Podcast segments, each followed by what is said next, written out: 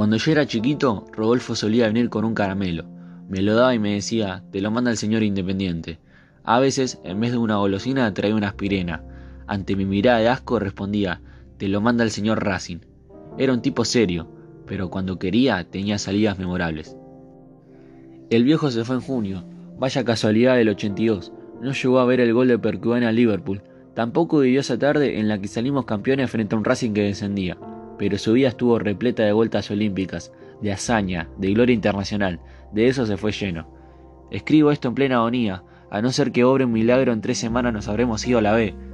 No sé qué pensaría Rodolfo ahora, pero estoy seguro que jamás se le cruzó por la cabeza que su invencible equipo, repleto de copas, estuviese así, casi sentenciado, a días de adquirir esa mancha imborrable.